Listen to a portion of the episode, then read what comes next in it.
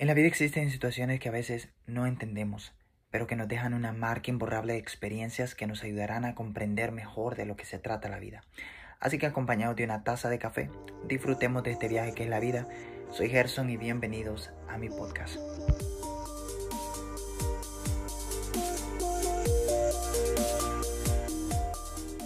Bienvenidos a un nuevo episodio de Vida Café, soy Gerson Araujo y estoy emocionado, como siempre digo, por estar una vez más acá con calor. Estoy al este del país, sería, creo, este sería el este del país. Y ha sido bastante diferente el clima, diferente ambiente. Pero lo he disfrutado mucho cada momento. Yo creo que Dios me ha dado la experiencia para saber apreciar lo que tengo en casa. Creo que nunca extrañas casas, sino hasta cuando estás lejos de ella y es, es, es mi experiencia personal. Pero hoy decidí hacerlo así y aquí está conmigo Gadiel, bro, ¿cómo has estado? Bien, gracias a Dios. Estoy emocionado por estar aquí contigo. Con calor, bro. ¿verdad? Sí, y sí, la verdad que sí. Ahorita que estamos de bien caloroso aquí, que hasta llega hasta 100. Y ahorita no, si nos hacemos así como tocinos, a ver. a ver si se puede, a ver si nos hacemos ahí en el calorón. Necesitamos eso, necesitamos el calor para aprender a apreciar el frío. Y sí. Los fríos inviernos. así, así, así, también me gusta lo frío, me gusta ir en el congelador y me meto también. Vamos a hablar de algo, de las temporadas, una nueva temporada. Y para anunciarles que también esta es una temporada nueva, segunda temporada de mi, ah, no sé cómo llamarle, podcast, programa, como lo quieras ver, de, de, de, esto, de esto que yo sé que ha sido de bendición para ti. Esto tiene una nueva temporada y esta es la temporada 2. Y asimismo vamos a hablar de una temporada. Quería hacer un episodio neutro, pero decidí no hacerlo. Yo creo que sería más eficante hablar de algo específico como lo es las temporadas. Las temporadas, ah, no estoy hablando de temporadas ah, de una serie de pronto que viste en Netflix, sino temporadas de la vida. Cada ser humano tiene temporadas, cada ser humano tiene etapas, o sea, tanto dolorosas, a Gadiel como como buenas, como benefactoras. Hay momentos que, tú te sientes en la, en la gloria, en la cima, y hay momentos en los que no quisieras ni levantar la cabeza. Hay momentos en los que quisieras que la vida se acabara. De verdad, hay momentos tan frustrantes que ah, quisieras que todo acabara, que todo terminara. Como dijo el salmista, hay momentos en los que solo quisieras volar como, como paloma sobre tus problemas y olvidarte de ellos. Y es lo que también, eh, perdón a veces por interrumpir, pero es de que también hay, eh, Gerson, de que miramos en las iglesias, no es de que a criticar o a nada, pero hay perdón a, aquellos que están escuchando y están adentro ahí. Pero Gerson, si también miramos ahí en, en, las iglesias que hay a veces hermanos de que ellos a veces tienen que, quieren ayudar, pero quieren ayudar en lo más alto, quieren uh, llegar allá lo más arriba, quieren eh, tener ese, ese nombre ese nombre a veces. Posiciones. Eh, posiciones, esa posición grande, alta. Y pues a veces Dios sí usa al que está mero abajo, porque es, es el del corazón humilde. Exacto.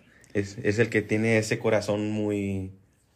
No, y a veces, y a veces para, para Dios poder hacer un corazón humilde, primero tiene que bajarte, o sea, para, para poder formar un corazón humilde, tiene que humillarte hasta lo sumo. Como por ejemplo Nabucodonosor. Nabucodonosor tenía un corazón altivo, un corazón lleno de, de, vanagloria.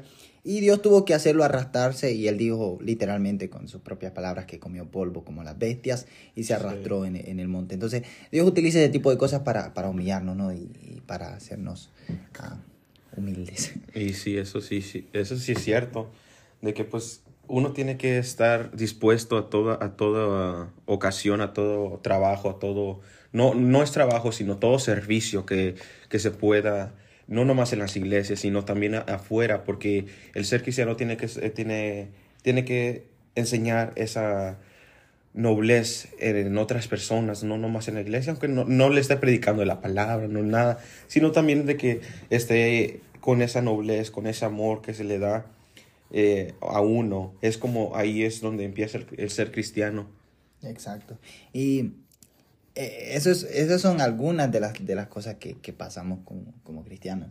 O sea, formación de carácter le llamaría yo, pero hay otras que, que, que son solamente procesos o temporadas que nos dirigen hasta donde Dios quiere.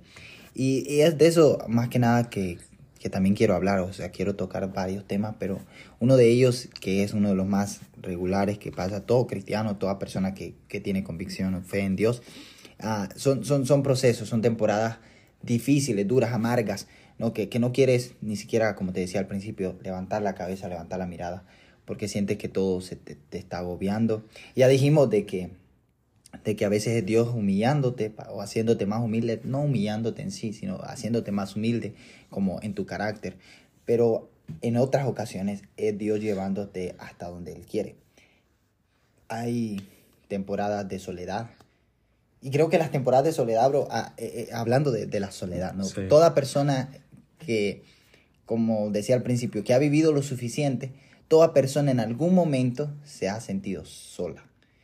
Y aunque esté rodeada de personas, no está rodeada de personas, pero aún así se siente Yo, sola. yo digo que todo, toda, eh, bueno, en mi, en mi pensar, mi, mi, eh, lo que yo pienso es de que toda ser persona puede tomar ese, ese, ese tipo de, de, de camino. To- toda persona llevó por, eh, llegó por ese camino, porque en cierta, en cierta circunstancia eh, cada persona llegó en ese camino por cierta razón, por lo que estén trabajando, por lo que estén haciendo. A veces se sienten muy, muy desechados, a lo más fuera de todos, porque es, es lo que es, es lo que es de todo. Así empieza todo. Todo se siente de soledad, porque uno tiene su meta y está enfocado y eso es bueno, y eso es bueno para seguir creciendo. Un problema que yo tenía, bro, hablando de eso, de, de las personas que, que pasan por, por diferentes cosas, como por ejemplo trabajo, en, en en diferentes ámbitos te, te llegas a sentir solo, ¿no? Y eh, cuando yo estaba más joven, estoy joven todavía, pero estaba un poco más joven. poquito Pero más. tenemos menos de 20 años. Sí, sí, sí. Cuando estaba un poquito más joven, cuando estaba un poquito más joven, me recuerdo que siempre trataba de alguna manera encajar en algunos, am, ¿cómo se diría? Algunos círculos sociales. Trataba de encajar y para, para encajar tenía que renunciar a, tip- a ciertas convicciones que yo mismo tenía, que yo personalmente tenía. Pero algo que Dios siempre me mostró con eso es que cada persona que yo trataba de encajar con ella, con él, ah, siempre me rechazaban. Era como, ah, era el pollito feo de, ¿cómo, diría- cómo decir? El Sería pollito feo. No, el patito feo. Patito. El patito feo de, de- de- de mis amigos, de mi escuela. Nunca entendí por qué hasta ahora. Y es que Dios usa el rechazo, ¿no? El que te sientas solo, Para sernos humildes. para hacernos humildes es una, pero también para cerrar ciertas puertas que no son parte de su plan. Dios no va a venir directamente y te va a hacer ver que esta es una puerta que no debes de hacer. No, Dios utiliza esas mismas personas con las que tú quieres encajar, con las que tú quieres ponerte de amigos o, o, no sé, cualquier otra cosa. El- y, eh, pero, eh, eh, y sí, también eso. El rechazo. Y, sí, es lo que he mirado, y no nomás es para los jóvenes, pero ahorita lo, estoy enf- enfatizando más a los jóvenes porque, o a los niños más pequeños, de que también a veces uno se hace así en las escuelas, porque yo estoy en la escuela y pues ahí yo he mirado muchas cosas, no, bueno, yo también he hecho eso, pero pues él sí lleva a un cargo y a veces se siente muy solo, porque a veces cuando uno cambia, trata de cambiar, ya no es su... Auténtico. eh, ajá, ya no es él mismo, ella misma. Ya. Y ya es todo diferente, ya no puede hacer. Y a veces es difícil o a veces se siente muy solo para hacer lo que trata de hacer después de que lo rechazaron ese grupo. Yo creo que en conclusión de- del tema de la soledad, o más bien de- del aspecto de la soledad, eh, sería que por más solo que te sientas, no trates de encajar donde tú no cabes. Ah, Sí. No trates de hacerte ver como los demás se ven.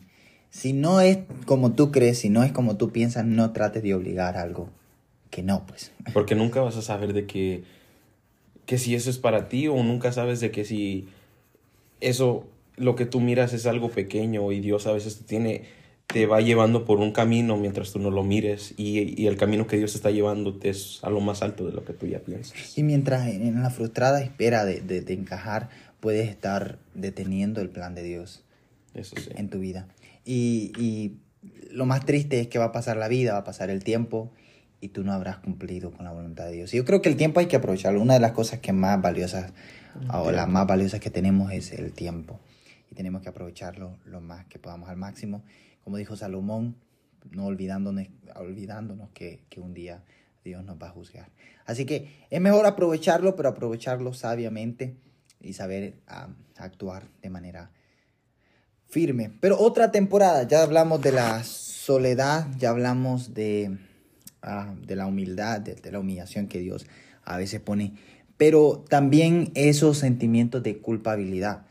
Ah, yo siento que, eso es una de las cosas que más se, están viendo. ¿Qué, ¿Qué, es el sentimiento de la culpabilidad? Bueno, es, es más que nada cuando una persona en sí, literalmente, y valga la redundancia, se siente culpable. ¿Pero culpable de qué? De lo que está pasando a veces yo, yo no creo esto, que, que, que, las cosas que pasamos no todo el tiempo son porque nosotros las merezcamos. No es una recompensa de la vida ni de Dios, mucho menos. Porque nos, ah, yo estoy pasando esto porque hice esto. No es una recompensa o no es una retribución de Dios o de la vida por las cosas malas que hiciste. No creo eso y creo que no está bien sentirse culpable de lo malo que pasemos en la vida. A veces lo malo que pasamos en la vida nos está formando y si vemos el dolor como una formación, como dije al principio, el dolor es la voz apacible que solamente le escuchan aquellos que están dispuestos a escucharla, a enfrentarse, a aprender de la lección. Y hay a veces de que muchas personas eh, piensan mucho y así ellos mismos se dudan y es cuando empiezan a dudar y a veces se culpan por, eh, en sí mismas de que y querían hacer una cosa y terminaron con otra. Y, y a veces a veces Dios de que Dios pone, te pone a mirar su, tu meta, pero Él tiene la otra cosa y te la lleva hacia su camino. Y es cuando tú mismo te estás culpando mientras Dios te está llevando por su camino y tú estás tratando de cambiarlo. Ya. Y no está bien, no está bien sentirse mal por lo malo que estamos pasando. No está bien sentirse mal. Está bien llorar todo lo que podamos. Yo, yo lloro, yo lloro mucho. Yo lloro mucho cuando pasa algo malo. Yo lloro mucho. Y está bien llorarlo. Pero siempre dije, y hay, un tema que si no lo has escuchado deberías irlo a escuchar. Ahorita vamos a entrar en promoción. Se llama Límites Necesarios. Y hablé más que nada de, que a veces tenemos que ponerle límites al dolor. Y conté la historia de, yo sé que la han escuchado los que escucharon ese tema y si no lo has escuchado, voy a escucharlo. Pero hablé de, una novia que estaba muy feliz porque se iba a casar, no, una prometida en sí. Y es, en su día de su boda estaba arreglada, estaba muy bella, estaba muy linda, muy hermosa, muy espléndida para, para, para hacer de su día el máximo, ¿no? El, día de su boda. Pero ese día, en el momento en el que ella estaba lista, le, da, le, dan la noticia que su prometido, que su casi esposo, ah, falleció el día de su boda. Y el libro, es un libro en sí, el libro narra que aquella mujer, aquella doncella, decidió no quitarse el vestido hasta morir. Y yo eso lo, lo puse, lo apliqué en la vida de las personas. Hay veces que el dolor en las personas fue tan evidente que se convierte en el estilo de vida de las personas. Hay personas que no, no es que les pasó algo malo, sino que la maldad lo malo que les pasó vive en ellas y se convierte en su estilo de vida. Por eso hay depresión, ansiedad y todo ese tipo de cosas, porque no aprendieron a decir hasta aquí me va a doler lo que me duele. Tenemos que aprender a decir, hasta aquí me duele esto, hasta, aquí me va a doler. Eh, salmista, el salmista perdió a su hijo y en el momento más duro de su vida, imagínate, la pérdida de su hijo, dice la Biblia que siete días él pasó en ayuno y lo, la gente era rey ya. Y la gente decía, no, no podemos levantar al rey, el rey está haciendo duelo. Y de un día para otro el salmista, o sea, el, eh, David, se puso en su trono, se vistió de sus ropas y se sentó en su trono de nuevo como el rey que era aprendió a ponerle límites a su dolor. Tenemos que aprender a ponerle límite a nuestro dolor. No podemos vivir con la culpa de lo malo del pasado.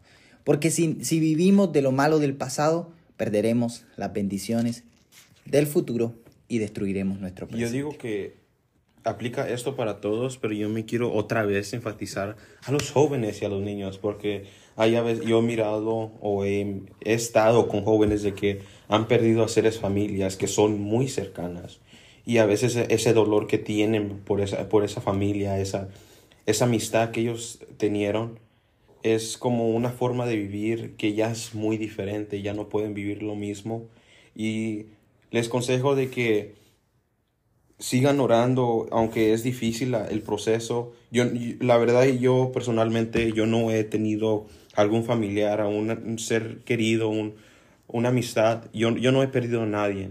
Pero lo que sí, un consejo que yo les podría dar, o a todas ser personas, no nomás a los jóvenes, sino de que también hay que orar, porque Dios es el que nos da la paz, la fortaleza.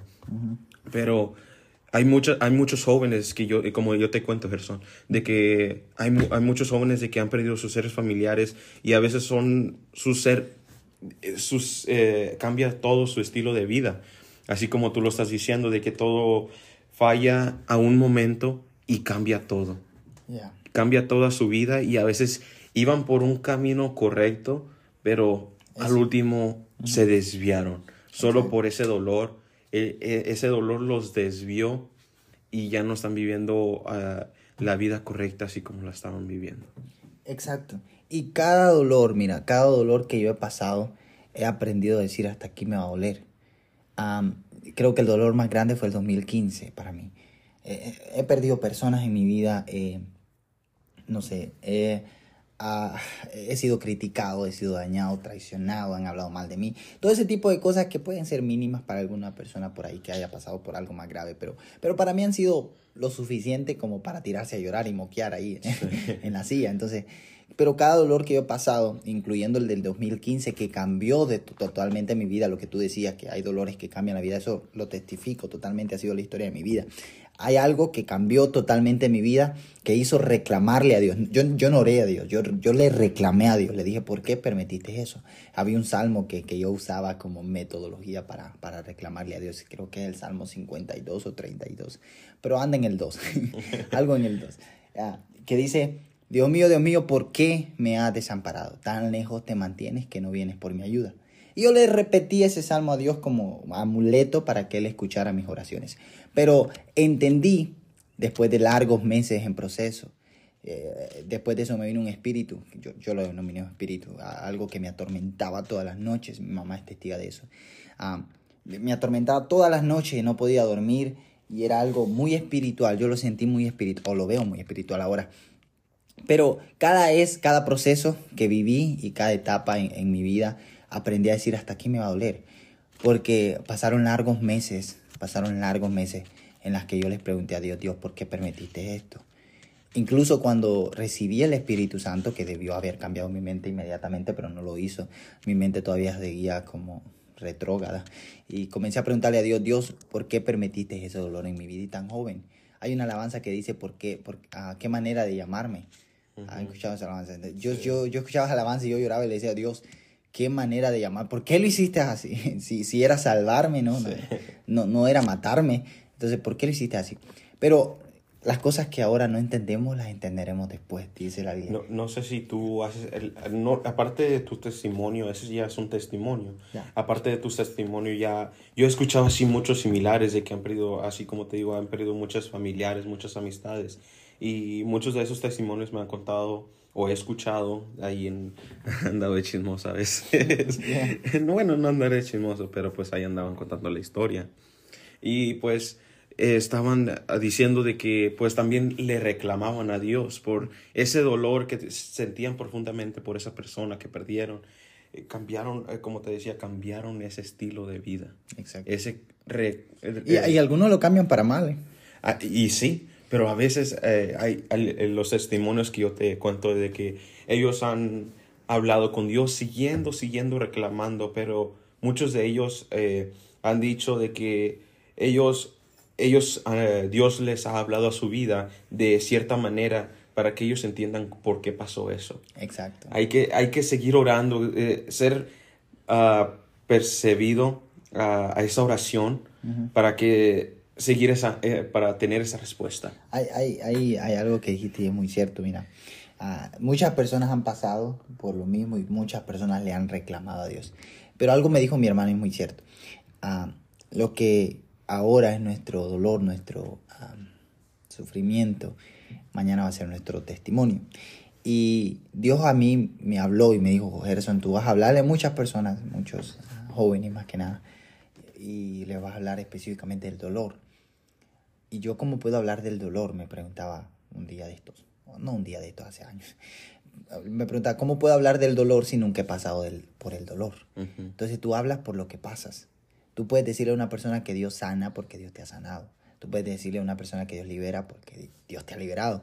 Entonces, todo lo que, lo que pasamos en la vida en Dios vienen a tener una razón, un sentido de, de ser, ¿no?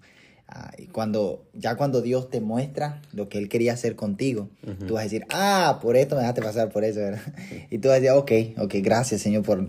Y por, y por, y por eso decimos de, de, este tema, es un proceso. Es un proceso de dolor, de soledad, de ansiedad, de muchas cosas, etc. Hay muchas cosas que llevan ese proceso y muchas veces es el dolor muchas veces, a veces que lleva directamente al corazón, a la mente, que, que llega a que vayas a reclamar a Dios. Pero no, pero bro, no, no espantemos al que no es cristiano. porque de, pronto, de pronto hay uno, hay uno que quiere que quiere entrar a, al cristianismo y dice, no, no, no, no, no, con tanto dolor mejor no me meto a eso. Pero en Dios la esperanza, y por eso quería hablar de una nueva temporada o nueva temporada. Una nueva temporada sería mejor. Quiero hablar de una nueva temporada porque, porque ya hablamos de todo lo que podemos pasar como cristianos, como personas que, creen en Dios, que tienen la convicción en Dios. Ah, pero en Dios existen las cosas nuevas. La Biblia dice en el libro Apocalipsis 21, 14, He aquí yo hago todas las cosas nuevas. Entonces Dios puede hacer todo nuevo. Dios a mí me gusta decir esta frase y hay, gente que no la entiende, pero para los matemáticos sí la van a entender. Dios es el único que puede multiplicar por cero. Dios es el único que puede cambiar maldición en bendición. Dios es el único que puede transformar el dolor en una victoria. Entonces cuando nosotros tenemos esa mentalidad, ah, aprenderemos a disfrutar. Va a sonar feo esto y masoquista incluso, pero aprenderemos a disfrutar del dolor de cada temporada difícil. Porque por muy difícil que sea la temporada, no es tu muerte. Eso Dios me lo tuvo que enseñar a mí. Yo sentí que una persona se me fue de mi vida, me arrancó todo lo que era de, mí. O alguien me habló mal de mí, se me fue el mundo encima. Me dio la gripa también. Entonces, hay, cosas que, nosotros, Dios no las está exagerando, nosotros las exageramos. Y nosotros hacemos de, hacemos una tumba cuando Dios todavía no nos está quitando la vida. Dios nos está formando. Una cosa es la formación de Dios y otra cosa es el final en Dios. Porque Dios en, su momento te va a decir, hasta aquí llegaste. Ya no puedo hacer nada por ti, contigo. Como por ejemplo el anciano que hablábamos ayer o ahora. Eh, un anciano, estábamos hablando con el anciano, el hermano Gadiel. El anciano dijo algo que me llamó mucho la atención. Él dijo, ah, me gustaría predicar pero ya mi tiempo finalizó. Ya no le temo a la muerte, dijo. Ya no le temo a la muerte, porque ya cumplí con todo. Y, yo digo que eso es una, una gran victoria. Porque un ser cristiano debería, no sé qué hoy que, que decirlo, pero pues uno para qué temerle a la muerte si uno ya tiene que, ya sabe que va a ir a la presencia de Dios.